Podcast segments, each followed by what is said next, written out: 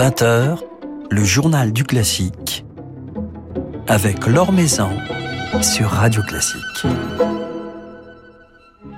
Bonsoir à tous, c'est la nouvelle étoile du violon baroque et même au-delà puisqu'il s'aventure également avec bonheur sur les terres romantiques.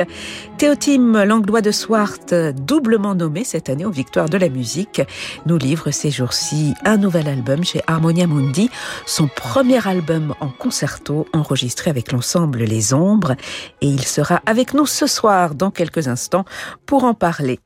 Le temps de notre petit tour d'horizon quotidien de l'actualité musicale Daniel Barenboim dirigera un concert de soutien à la population ukrainienne ce dimanche à 11h au Staatsoper Unter den Linden de Berlin, à la tête de la Staatskapelle de Berlin et du Staatsopernchor, avec au programme la symphonie inachevée de Schubert et l'héroïque de Beethoven, un concert qui débutera avec en ouverture l'hymne national ukrainien. En tant qu'opéra et orchestre, nous essayons de toutes nos forces de créer quelque chose au lieu de le détruire, de connecter les gens dans l'expérience de la musique, pas de les exciter les uns contre les autres. Notre solidarité et notre compassion vont sans réserve à tous ceux qui souffrent de cette catastrophe en ce moment, a déclaré Daniel Barenboim, euh, des propos rapportés par Philippe Gau dans son article publié sur le site de Radio Classique.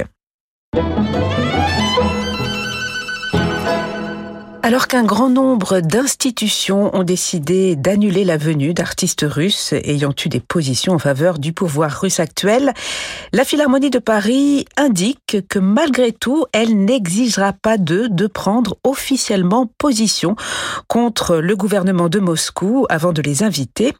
Olivier Mantéi, le directeur de la Philharmonie, s'est exprimé à ce sujet, précisant notamment rester en contact avec Anna Netrebko, programmée à la fin du mois de mai, espérant qu'il n'y aura pas de gel des échanges musicaux entre la Russie et les pays occidentaux.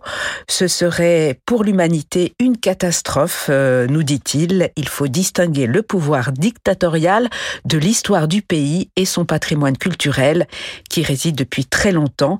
L'apport des artistes russes à la musique est considérable, nous dit Olivier Mantéi.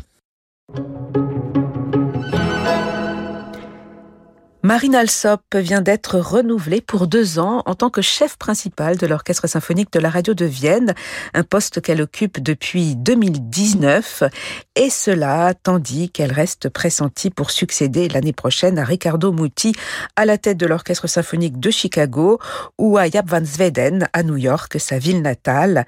Pour l'heure, c'est à la Philharmonie de Paris que la chef américaine a posé ses valises pour la semaine en tant que membre du jury du concours La Maestra. La cérémonie des trophées radio classiques de l'année 2021 s'est tenue hier et a récompensé quelques grands acteurs du monde classique, des musiciens, mais aussi des institutions, des festivals ou encore des mécènes. C'est ainsi que la Fondation Bettencourt a été récompensée par le prix de l'inclusion que le festival Berlioz, le Grand Théâtre de Provence, l'Opéra national de Bordeaux ont également été distingués, tout comme la Grand Jolac euh, qui a reçu le prix de l'innovation. Côté musicien, l'orchestre de l'année est le Philharmonique de Monte-Carlo, l'ensemble de l'année est le Quatuor Hermès et le soliste de l'année est la soprano Sabine de Vielle. Quant au Grand Prix Radio Classique, il a été attribué au pianiste Alexandre Kantorov pour son récent et merveilleux album Brahms, dédié notamment à la troisième sonate.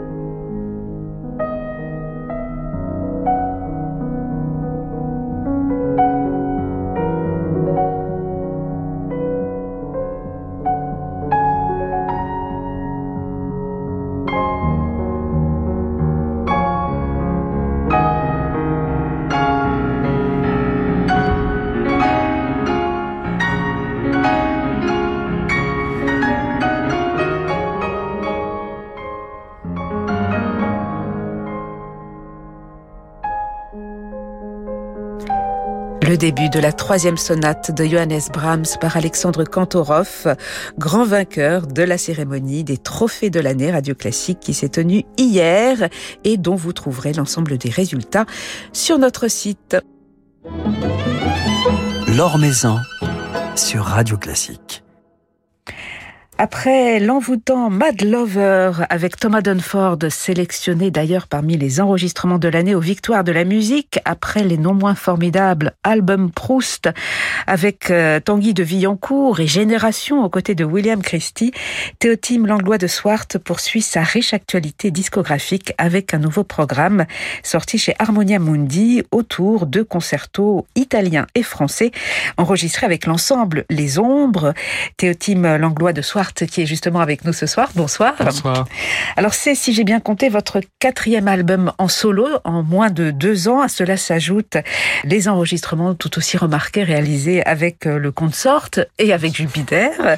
Euh, vous êtes dans une espèce de, tourbillon en ce moment, un, mouvement euh, incessant. En ce moment, j'ai l'impression que tout va très vite, mais en même temps, j'en suis très heureux parce que c'est c'est beaucoup de travail de faire une carrière musicale. On commence, moi, j'ai commencé le violon à 4 ans, donc faut imaginer que ça fait voilà déjà 22 ans que je travaille mon instrument tous les jours, que je joue avec d'autres musiciens, que je crée des, des relations musicales et, et et que je crée ces projets aussi. Donc euh, quand ça marche, ben, on voit ça un peu avec distance et, bonheur quand même. Et avec beaucoup de, frénésie, tous ces enregistrements euh, qui s'enchaînent. Comment expliquer euh, cette frénésie? Alors outre la jeunesse, le souffle de la jeunesse, le plaisir de refaire de, la musique après ces, deux années compliquées, il y a également chez vous cette curiosité, cette envie de, de défendre des répertoires oubliés? Je pense à cette musique de Sénaillé que vous nous avez fait découvrir ou, ou Réali avec le consort ah récemment. C'est très important pour moi. Je trouve qu'aujourd'hui, on a besoin finalement de renouveler l'écoute qu'on a de ce répertoire. Et, et c'est très important justement de trouver de la nouveauté de la nouveauté, mais en même temps en trouvant un, un intérêt presque musical, musicologique à, à, révéler cette nouveauté. Parce que si c'est tout simplement ressortir des compositeurs du tiroir qui sont pas intéressants, moi c'est à chaque fois des, des œuvres musicales qui me touchent beaucoup. J'ai l'impression finalement d'entrer en résonance avec ces œuvres-là, de, de ressentir quasiment les mêmes émotions que les compositeurs pouvaient ressentir à l'époque, que les interprètes aussi. Et je trouve très fort cette, ce sentiment d'appartenir à, à une grande histoire de la musique où finalement on est, on est des êtres humains on, voilà, on peut ressentir les mêmes choses et faire ressentir au public essayer de faire ressentir au public ces émotions-là. Et c'est ça qui m'anime et qui me touche en fait dans ce métier qui fait que j'ai envie de continuer tous les jours.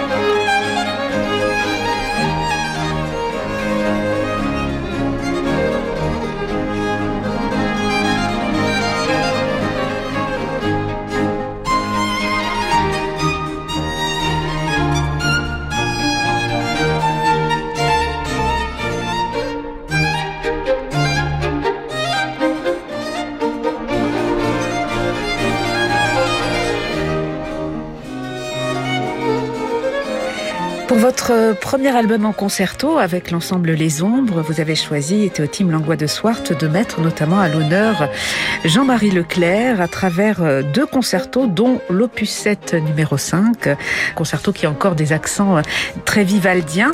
Leclerc côtoie d'ailleurs dans ce programme Vivaldi et Locatelli, c'est un compositeur qui était déjà au programme de votre album avec avec William Christie, un compositeur euh, qui occupe une place particulière euh, dans votre cœur. Oui, c'est un compositeur que j'aime beaucoup.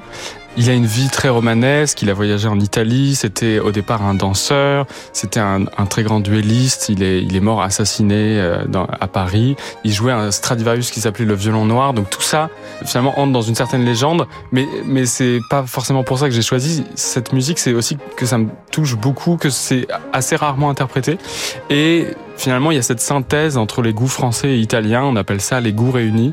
Et pour le violon, c'est vraiment la quintessence de ce qu'on aime faire quand on joue du violon baroque. C'est-à-dire qu'il y a cette suavité italienne, cette virtuosité, mais en même temps ce goût français, euh, cette élégance, ce raffinement. Et, c'est vrai que c'est quelque chose qui, qui m'anime de, de vouloir interpréter les œuvres de ce compositeur. C'est vrai que c'est un compositeur dont on connaît le nom, mais pas forcément la musique. Il n'est pas si souvent joué. Et il côtoie donc ici deux Italiens, Locatelli, dont il était ami d'ailleurs, tous les deux étaient de grands virtuoses, et Vivaldi, qui était un peu leur modèle. Oui, donc il a rencontré Locatelli à Amsterdam. Il y a une sorte de joute entre les deux violonistes. Locatelli a joué très vite, très fort, des, des œuvres extrêmement difficiles, donc Leclerc a été très impressionné. Et ensuite, Leclerc a joué, donc les deux ont été qualifiés différemment. Locatelli, c'était le diable, le démon, et Leclerc, c'était l'ange. Donc on aurait pu euh, appeler euh, ce disque euh, l'ange, le diable et le prêtre, le prêtre pour Vivaldi, le, le prêtre roux. Mais je trouvais que finalement, ça racontait un peu une, une histoire dans l'histoire. J'avais envie que ces concertos parlent d'eux-mêmes. Leclerc était quelqu'un, donc un peu dans cet esprit français de la retenue, mais où finalement son, son écriture, on voit que derrière cette retenue, il y a énormément de ressenti. Euh, Locatelli, ça va être l'inverse. Ça va être dans une écriture extrêmement foisonnante, avec beaucoup de figures de virtuosité. Euh, il y a une certaine sincérité, mais qui se cache derrière euh, ce foisonnement virtuose.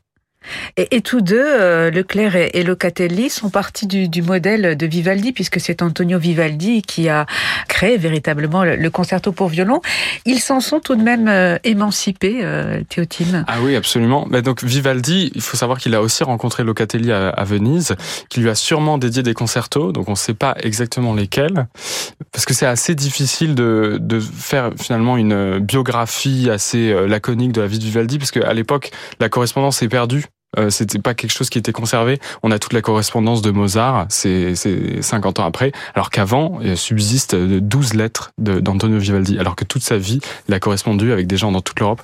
Euh, donc, euh, on ne sait pas vraiment, mais en tout cas, ils se sont rencontrés et il y a eu une influence évidemment du, du, du, style de concerto vivaldien et pour Leclerc aussi, il récupère même des figures de style qui sont directement issues des concertos de Vivaldi. Il faut savoir que Vivaldi était célébré dans toute l'Europe déjà parce qu'il était édité à Amsterdam.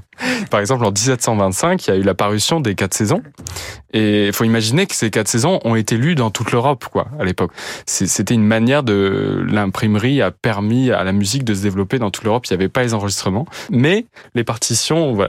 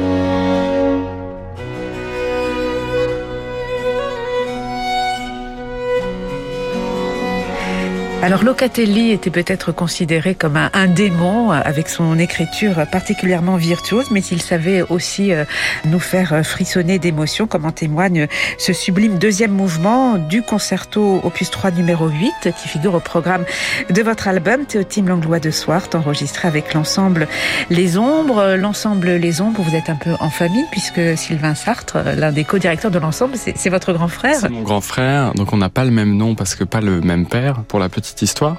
Mais euh, on a été élevés ensemble et c'est vrai que ça nous tenait à cœur d'enregistrer ensemble et, et d'avoir cet esprit familial euh, dans le fait de faire de la musique ensemble. C'est très agréable parce que moi, donc, je, je suis issu d'une famille de musiciens. Mes deux parents sont profs de chant.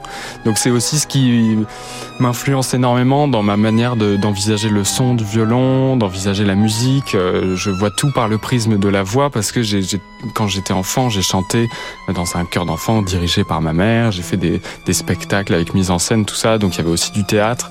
Et donc avec mon frère, c'est une manière de renouer avec euh, avec ça, avec cette tradition-là.